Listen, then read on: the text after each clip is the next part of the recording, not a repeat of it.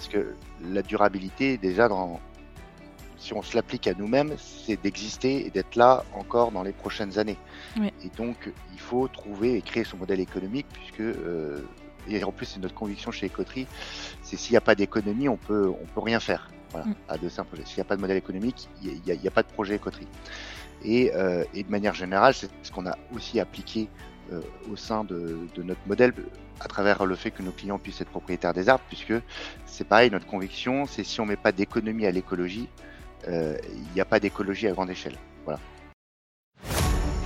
Hello et bienvenue sur Allume ton bise, le podcast positif des entrepreneurs éthiques et authentiques qui veulent développer leur vie et leur business selon leurs règles du jeu. Je suis Christelle, coach mindset et business, et chaque semaine, je te partage ici des astuces ou des interviews d'entrepreneurs inspirants pour atteindre tes objectifs, sans vendre ton âme et sans te cramer en route. Alors, éteins ton Netflix et allume ton bis pour ce nouvel épisode. Bonne écoute Hello et bienvenue dans l'épisode du jour où j'accueille aujourd'hui Baudouin. Baudouin, c'est un entrepreneur qui s'est lancé en 2016 avec trois autres partenaires dans un projet d'entreprise pas tout à fait comme les autres, comme vous allez vite le découvrir. Leur challenge, ça n'a pas été que de lancer une entreprise rentable. Ça a été aussi de lancer une entreprise qui soit à la fois rentable, mais qui ait un véritable impact. Personnellement, je trouve ça très courageux et donc j'avais envie de les mettre à l'honneur ici sur Allume ton bise. Parce que franchement, on sait tous déjà à quel point la rentabilité économique, c'est un challenge en soi pour une entreprise. Alors pouvoir trouver un business model qui tend véritablement à allier les deux de façon durable dans le temps, c'est pour moi une innovation entrepreneuriale majeure qu'il faut véritablement regarder de près parce qu'elle peut nous enseigner pas mal de choses qui vont nous permettre de nous mettre en mouvement vers une voie à suivre pour les sociétés à venir. Mais sans plus attendre, je laisse place à l'épisode du jour. Bonjour Baudouin. Bonjour Christelle. Comment ça va? Bah, Très bien et toi? Je suis très honoré d'être euh, sur ton podcast. Allume ton bah, bise. Bah écoute, c'est un grand plaisir aussi que je t'invite euh, sur Allume ton bise. Est-ce que pour commencer, tu veux bien peut-être un peu te présenter, nous dire un peu qui tu es et puis nous dire un peu ce que tu fais et ce que Écoterie, qu'on voit un peu derrière toi aussi pour ceux qui le voient sur YouTube, euh, fait aussi? Oui, bah avec grand plaisir. Donc, du coup, moi, je suis Baudouin Verken. Je suis l'un des cofondateurs d'Ecoterie. Euh, Ecoterie a vu le jour en 2016 avec la première version de son site internet. Et Ecoterie, c'est euh, le leader européen des solutions fondées sur la nature. Donc, qu'est-ce que ça veut dire les solutions fondées sur la nature? Bah, Ça veut dire que nous, Ecoterie, on permet aux particuliers et aux entreprises de s'engager en faveur de l'environnement en soutenant des projets de protection, de gestion durable et de restauration des écosystèmes en France et en Europe. Donc voilà notre, notre métier et notre, ce qu'on aime à dire, c'est que notre plus grand open space, en fait, c'est la forêt, euh, puisque c'est notre lieu de prédilection et c'est là où on opère euh, tous les jours et tout au long de l'année. Ça marche. Et est-ce que tu veux bien nous en dire un petit peu plus, nous détailler un petit peu plus ces activités-là que tu as derrière, euh, derrière cette notion-là, auprès des entreprises, en fait? Alors, donc, Écoterie, donc on intervient aussi bien auprès des particuliers que des entreprises. Donc notre cœur de métier, notre innovation, ce qui fait notre euh, facteur différenciant, c'est qu'on permet à nos clients d'être propriétaires d'arbres qui sont plantés et ou gérés dans des forêts en France et en Europe. Donc on est vraiment sur le concept adopte un arbre. Ça paraît léger dit comme ça, mais on a vraiment rendu possible cette innovation juridique. Donc derrière nous, notre cœur de métier, c'est de gérer durablement ces forêts et d'y intégrer toute la composante de la biodiversité, parce qu'on déploie au sein même de ces forêts, justement, plein de projets de biodiversité qui vont de euh, l'installation de ruches en forêt à des plantations de hémélifères, comme à des restaurations de zones humides. Bref, on a plein d'actions en faveur de la biodiversité à travers la gestion durable euh, de nos forêts. Ok. Et donc, du coup, et tu me dis, c'est à, destination et des particuliers et des professionnels. Les deux peuvent investir pour adopter ces arbres. Euh, Exactement. Et même au-delà de, devenir propriétaire d'arbres, là, je vais reprendre euh, la casquette du, un peu du juridique, du juriste, c'est que euh, bah, nos clients, justement, peuvent aussi s'inscrire dans des démarches de certification carbone, puisque derrière, la forêt est un puits de carbone et Ecoterie a développé donc une méthodologie de certification carbone avec un grand certificateur qui est Bureau Veritas. Et donc, nos clients peuvent se doter de, de, crédits carbone français et européens. Ok, d'accord.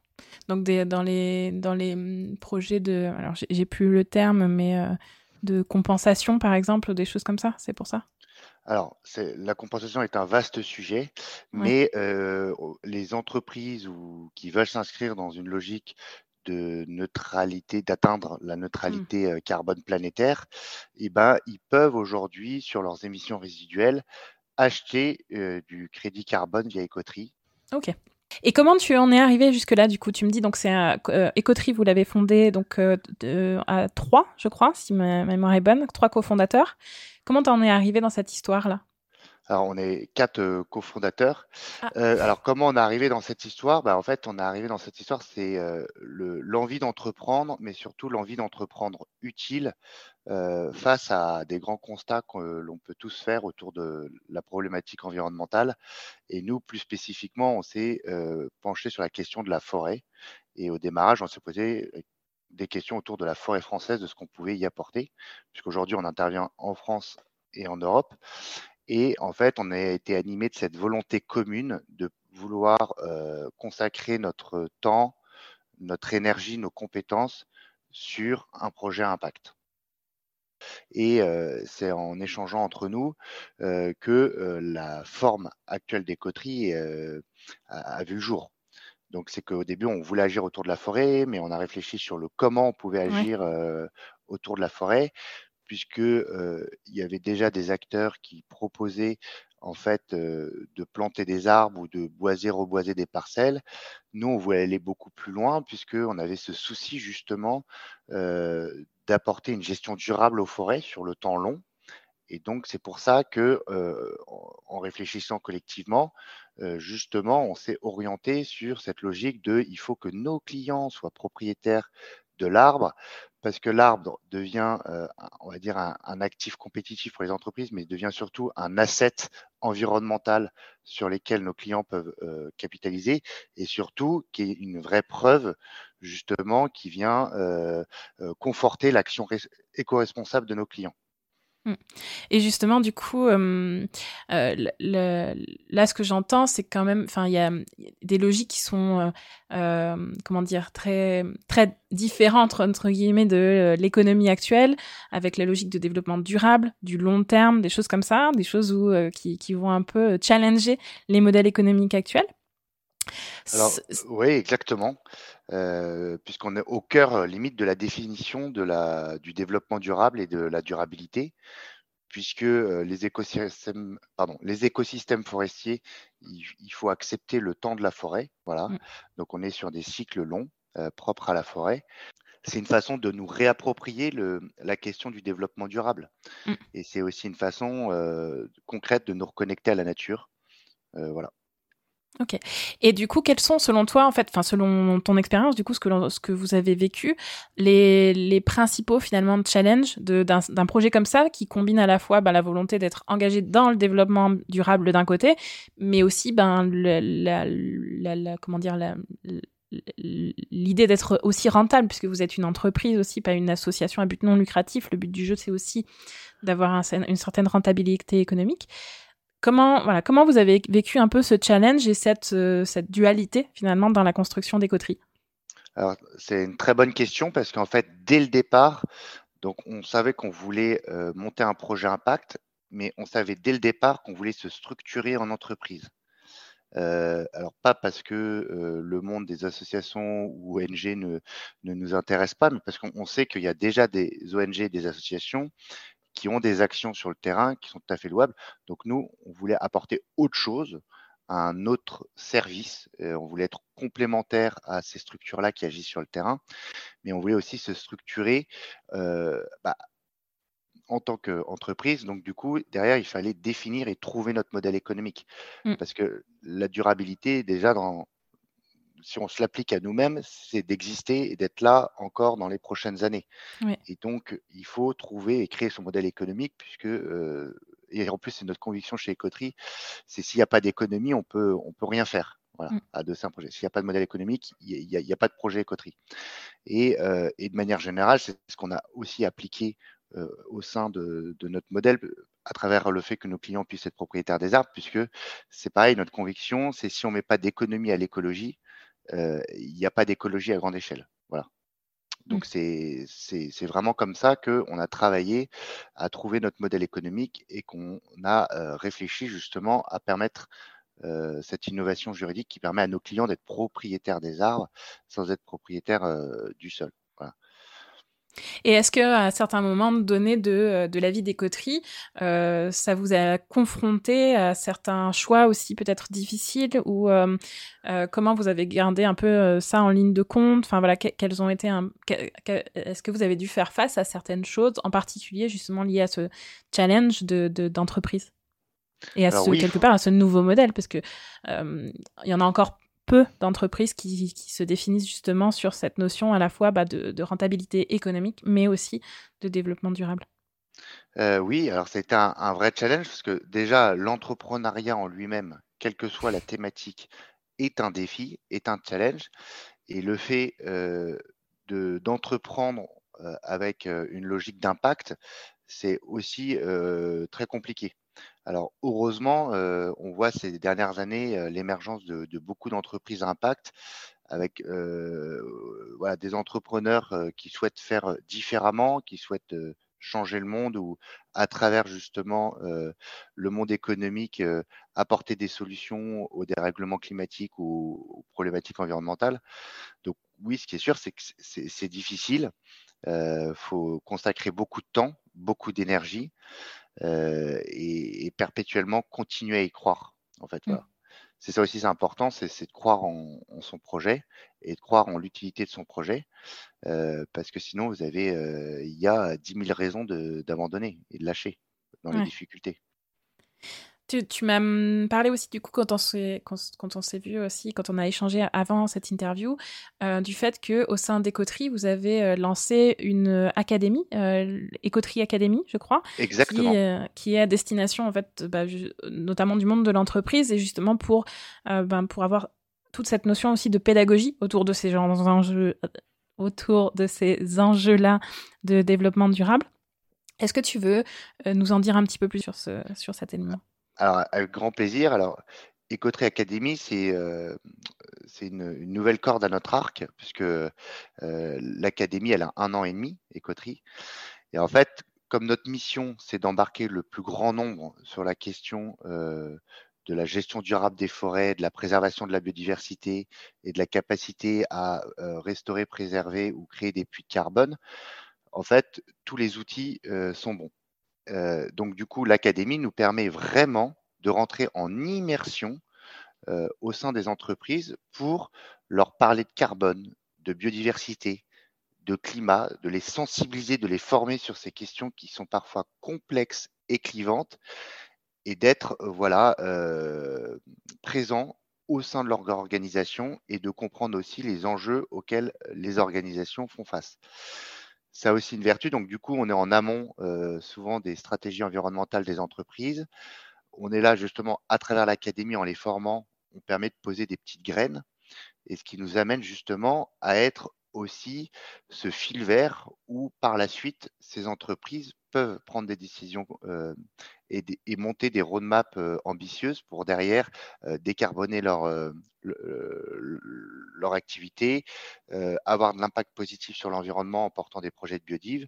Et donc, on est vraiment, ce que j'aime euh, dire, voilà, ce fil vert qui va les accompagner en amont à travers l'académie sur des réflexions de fond euh, sur les questions environnementales et comment l'entreprise peut s'inscrire justement sur ces défis du 21e siècle autour du climat et de l'environnement pour qu'on les amène pas à pas en aval à financer des projets qui peuvent être justement carbone ou de biodiversité ou autre. Mmh. De la sensibilisation à l'action dans les faits, dans le concret. Exactement, et je trouve que c'est très important d'associer les deux, réflexion et action, et, voilà, c'est très très très important parce qu'en fait l'un nourrit l'autre. La mmh. réflexion nourrit l'action, mais l'action d'elle-même renourrit la réflexion. Et, voilà, ça, et ça permet d'être dans une dynamique et d'être dans l'avancée pour des organisations à l'heure où on constate qu'il y a urgence à faire et à agir. Mmh. Ça marche. Dans, dans, la thématique aussi un peu de cet épisode, l'idée c'était de parler un peu de RSE. le RSE, pour toi, tu mettrais quelle définition derrière ça pour les entreprises? Alors moi, la, la, RSE, la définition pour moi, elle est simple, mais c'est la responsabilité sociale et sociétale des entreprises. je dis bien des entreprises parce que souvent, le E euh, de RSE est souvent perçu comme euh, environnement. Il y a des petites mmh. confusions, donc c'est bien de se remettre la définition de la, la, RSE, qui est la responsabilité sociale sociétale des entreprises. Et euh, la RSE, pour les entreprises, s'articule autour de trois piliers qui sont la société, l'économie et l'environnement. Et là, on retrouve la thématique qui nous est chère chez Ecoterie. Ok. Et du coup, est-ce qu'il y a quelque chose que aujourd'hui tu, tu, penses, enfin, qui est difficile à comprendre, ou en tout cas, est-ce qu'il y a quelque chose que tu aimerais que tout le monde comprenne et qui n'est pas encore le cas à propos de la RSE Alors, oui, il y a quelque chose que je veux que les personnes comprennent sur la RSE, c'est que pendant trop longtemps, la RSE a été perçue comme, on va dire, une action, une activité supplémentaire à porter ou à faire dans l'entreprise.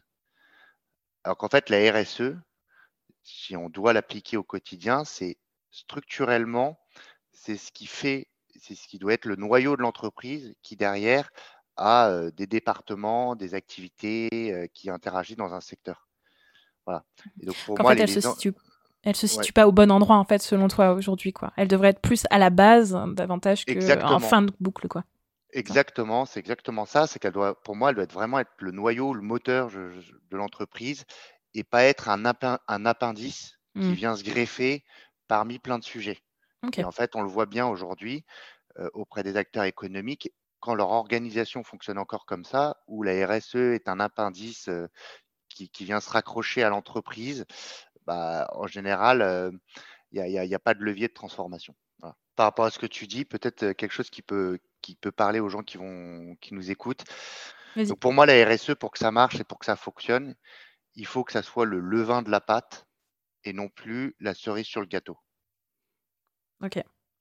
Top. J'aime beaucoup cette métaphore. et, et, selon toi, du coup, est-ce que c'est, on peut, enfin justement quand le, le, RSE est trop la cerise sur le gâteau, est-ce qu'on ne tombe pas aussi, on, peut, on risque, est-ce que c'est pas à ce moment-là qu'on risque de tomber aussi dans des problématiques de greenwashing quoi finalement? Quand la RSE est mise en place telle que la cerise sur le gâteau, le risque c'est qu'on passe à côté du sujet, qu'on effleure le sujet, et c'est là où on prend bah, le toboggan du greenwashing souvent, mais pas tout le temps, parce qu'il faut aussi avoir cette indulgence d'observer des organisations qui sont en transformation, en transition. Euh, les défis auxquels les entreprises ont à faire face sont tellement grands face à la question climatique, biodiversité, euh, environnementale au sens large que euh, voilà, on peut pas, peut pas rester à ce niveau-là de, prise de conscience et d'action derrière. Mais pour autant, donc ça c'est le, le, risque, mais, mais pour autant ça peut être une étape pour qu'une entreprise se transforme dans l'intérieur. Ce que j'appellerais un peu la RSE 1.0. Aujourd'hui, c'est clairement pas suffisant euh, et on n'arrivera jamais à résoudre les problèmes que l'on rencontre euh, aujourd'hui face au dérèglement climatique euh, à travers une RSE 1.0. Mmh Donc, il faut que très vite cette RSE 1.0 en fait prenne la mesure de la chose. voilà. Et devienne donc le, le vin dans la pâte et non plus la cerise sur le gâteau. Exactement. Ça marche, ok. Et aujourd'hui, du coup, c'est, enfin, justement, à travers la, euh, à travers Academy, c'est qui tes clients et qu'est-ce qu'ils recherchent en fait en venant aussi euh, ben, avec la, Academy Alors, à travers l'Écoterie Academy, on a tout type de clients puisque ça touche aussi bien des petites, moyennes, grandes entreprises. En fait, finalement, euh, nos clients entreprises tels qu'on les connaît depuis notre création euh, tout secteur confondu. Donc, c'est vraiment euh, l'académie est un outil très pédagogique pour les entreprises justement qui veulent former en interne des collaborateurs sur des questions euh, climat, biodiversité, forêt. Ok, donc c'est ah, et RSE aussi puisque on anime un atelier qui permet justement de donner la parole à des collaborateurs pour voir comment ils peuvent embarquer leur entreprise sur des chemins de transition. Ok. Euh, donc aujourd'hui, ceux qui viennent te voir, ils sont un peu dans tous les départements de l'entreprise ou tu vois quand même euh, certains départements qui viennent en, en davantage peut-être? comme, comme on est sur des sujets formation, on a souvent les, les, RH euh, qui, prennent, qui prennent le sujet. Mmh. mais on a aussi voilà, des, des COMEX, des CODIR qui veulent justement mettre en place justement des actions de formation en interne pour amener l'entreprise justement euh, à mettre en place des stratégies environnementales ambitieuses. Ça marche. Et du coup, qu'est-ce qui te, qu'est-ce qui te demande le plus souvent? Alors, euh, donc aujourd'hui, les entreprises, elles, viennent vers nous parce que euh, souvent, elles ont soit déjà une stratégie environnementale en cours, mais elles ont besoin de la muscler et de faire monter sur cette stratégie environnementale plus, plus de collaborateurs. Donc, on les forme sur des sujets dédiés. Il y en a, c'est ils veulent lancer une stratégie environnementale, mais ils savent pas par quoi commencer. Mmh. Et du coup, ils veulent comprendre ce que c'est que le carbone, le climat, la biodiversité. Donc, ils font appel à nous.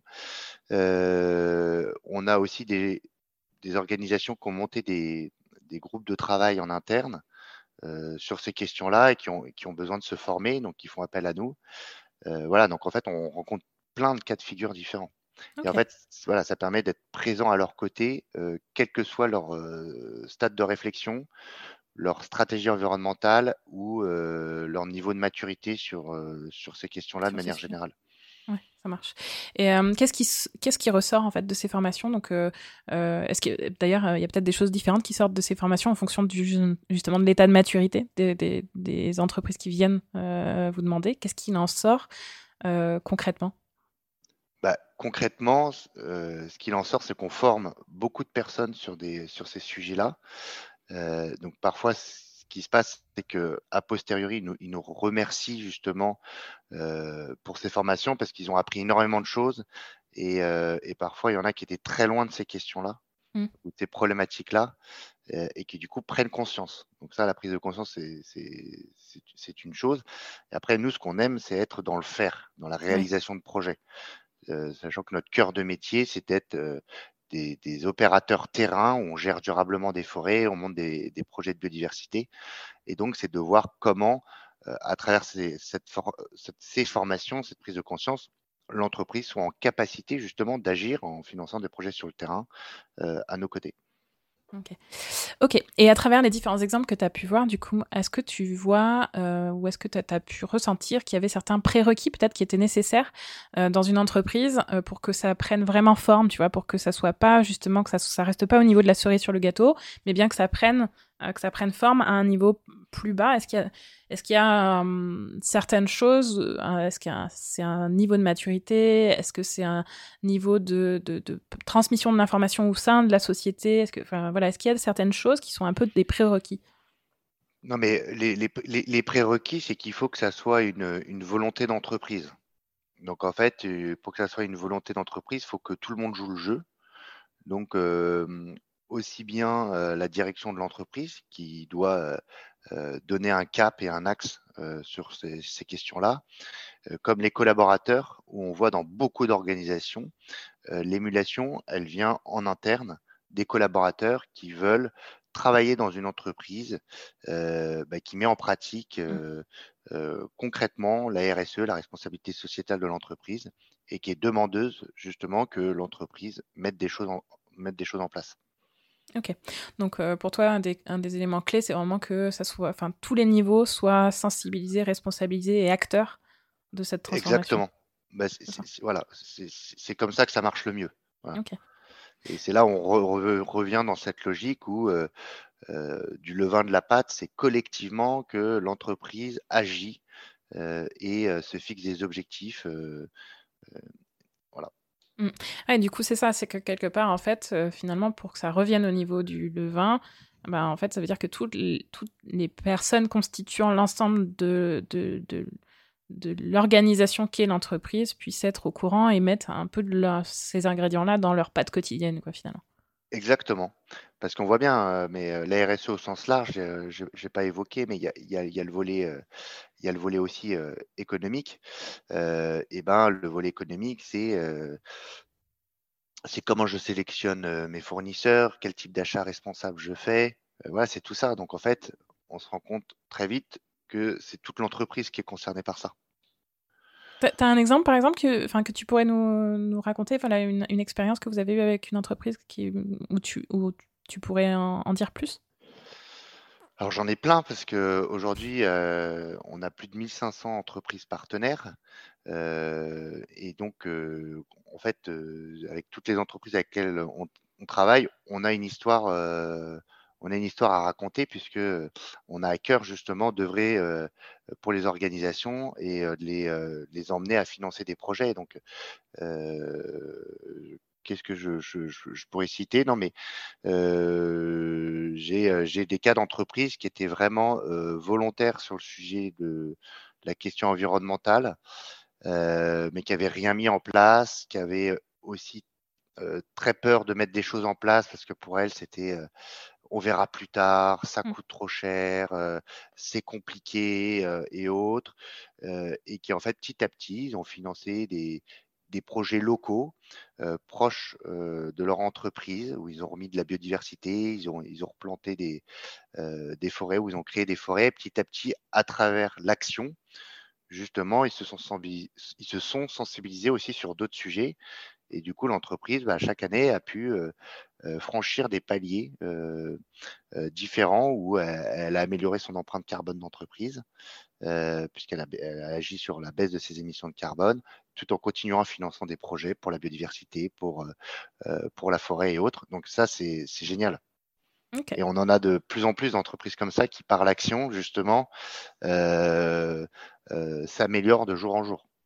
Et, vous les suivez du coup ces histoires d'entreprise parce que tu me dis 1500 entreprises du coup depuis les Alors oui, parce que on, les suit et on a à cœur justement euh, de créer des relations euh, durables avec euh, nos partenaires et notamment aussi dans notre savoir-faire, on tient des rapports sur les actions qu'on mène sur le terrain et on sait que quand on parle de nature, bah, il faut laisser le temps à la nature de, de, faire son office. Et mmh. donc, bien évidemment, on a des indicateurs terrain qu'on remonte à nos partenaires, on les tient au courant de l'avancée des projets, il y a un suivi projet réel et, on les tient bien évidemment au, courant tout au long de la vie de nos, de nos partenariats.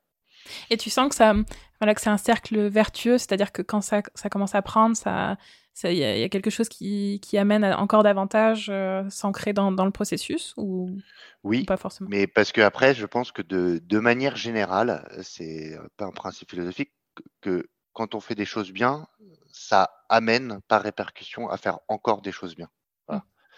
Principe du cercle vertueux, c'est une dynamique. Voilà. Et donc, on, voit justement cet effet boule de neige où certains de, nos partenaires, ils, sont sensibilisés sur un sujet carbone. Hop, derrière, ils mettent en place un, plan de décarbonation de l'entreprise où ils vont agir sur de l'évitement et de la réduction de leurs émissions. Et puis ils disent, bon, bah, à l'heure actuelle, il est trop tard pour freiner ça donc, du coup, on va en plus agir sur nos émissions résiduelles qu'on voilà, qu'on n'a pas encore réduit ou qu'on peut pas réduire, et ils financent des puits de carbone, voilà. Et on en a plein du coup qui deviennent curieux parce qu'ils s'intéressent à la nature, à mmh. l'environnement, ou ils se reconnectent à ça. Donc j'ai encore en tête aussi des partenaires qui ont agi sur la thématique de, la, de la forêt, de la gestion durable forestière, et qui se sont ouverts avec nous sur des projets où ils viennent financer des habitats pour pour des espèces menacées. Donc, ils sont plus sur un angle focalisé sur la biodiversité. Ils s'intéressent à des questions, on va parler de zones humides. donc, ça, on va reconnecter aussi beaucoup d'acteurs à travers les zones humides qui font pression sur l'eau de manière générale, donc qui reprennent en considération ce qu'est la nécessité d'avoir de l'eau. Mmh. voilà, et qui vont restaurer ce type d'écosystème-là. Donc, de fil en aiguille, en fait, on crée une vraie relation dans le temps avec, avec nos partenaires. Et ils se forment perpétuellement sur toutes ces questions. et ils redécouvrent le vivant finalement.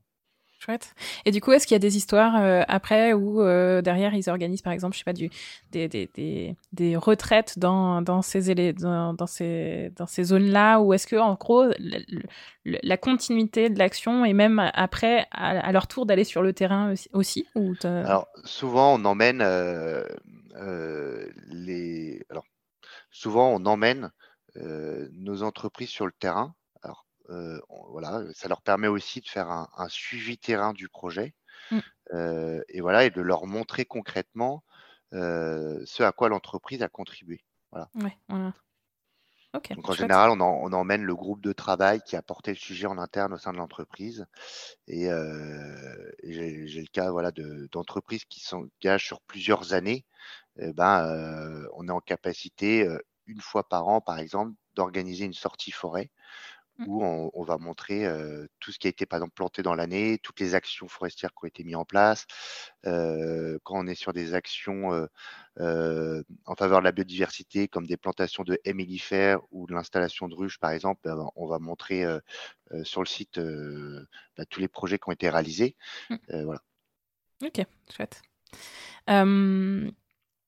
alors, autre question aussi, donc là on parle quand même d'entreprises de, avec un certain, avec une certaine taille quoi finalement, mais pour des entreprises plus petites, tu vois, type par exemple des solopreneurs ou des TPE, euh, selon toi quel sens du coup le RSE peut-il prendre? Et du coup euh, quelles, actions concrètes peuvent-ils du coup déjà envisager rien que à leur, euh, leur échelle plus réduite quoi finalement? Alors pour moi c'est intéressant ta, ta question parce que en fait pour moi, c'est l'affaire de tous. Donc, c'est collectivement, mais individuellement. Donc, en fait, quelle que soit la taille de l'entreprise, on a tous à faire. Voilà. Donc, pour moi, qu'on soit une petite, moyenne ou grande entreprise, il faut que tout le monde puisse agir. Voilà. Et que souvent, les petites structures, elles naissent justement avec cette capacité d'avoir, de tout mettre en place, en fait puisqu'elles peuvent partir d'une feuille blanche et recréer un nouveau modèle d'entreprise qui intègre justement toutes les composantes de la RSE. Pour des organisations déjà en place historiques, elles, ça va être des actions de transformation de l'intérieur et de se réinventer en prenant en compte justement les trois piliers de la RSE et d'agir sur ces trois piliers. Donc en fait, ce que j'entends, c'est que tu conseillerais d'intégrer dès la réflexion euh, la problématique RSE, euh, du coup, à la création du. Ah bah oui, pour, pour, moi, idéalement, euh, bah, le mieux, c'est que au moment où tu crées ton entreprise, bah, si c'est un sujet important pour toi et que tu en as pris conscience et que tu t'es formé sur ces sujets, bah, c'est d'entrée de jeu, tu dis quel modèle d'entreprise je veux qui respecte, qui respecte l'environnement, qui respecte, voilà, et, à travers ça, bah, tu penses ton activité avec ces critères-là en face. Voilà. Euh, et, on le voit, hein, euh, beaucoup, on rencontre aussi beaucoup d'entreprises, de jeunes entreprises, où par exemple le, euh, critère de l'environnement est tout aussi important que le critère prix quand ils mmh. vont faire un achat. Donc en fait, c'est une façon de penser, c'est une façon de, c'est un projet aussi de gouvernance d'entreprise. Ok. Et si, euh, et, pour ceux qui n'y auraient pas pensé parce que la, première logique c'était pas forcément hum, celle-ci ou en tout cas qu'ils avaient d'autres choses en tête, est-ce que tu vois des, choses possibles dans une transformation rapide ou est-ce que, euh, enfin. Alors pour ceux qui, euh, qui souhaitent mettre en place en fait des actions en faveur de l'environnement, bah, en fait après il y a des alors, y a des outils très faciles. Par exemple, si on, se rend compte euh, qu'on émet tous à l'échelle planétaire euh, du dioxyde de carbone, bon, bah, la, mesure de la chose, c'est de faire son bilan carbone et d'avoir une photographie de son empreinte carbone. Une fois qu'on a fait son empreinte carbone, c'est de dire, bon, bah, qu'est-ce que je peux euh, éviter ou réduire dans mes émissions? Donc là, c'est l'outil simple, par exemple, pour le bilan carbone. On a aussi des outils qui permettent de mesurer notre, empreinte sur la biodiversité en tant qu'individu ou entreprise, bah pareil, une fois que j'arrive à mesurer l'empreinte que j'ai euh, sur la biodiversité ou la pression que j'exerce sur la biodiversité, on peut se dire bah, comment je fais pour réduire euh, et éviter cette pression pour la biodiversité? Après, on peut se dire, euh, dans mon modèle économique, est-ce que je dégage, je peux dégager un budget qui me permette de, financer des, projets sur le terrain?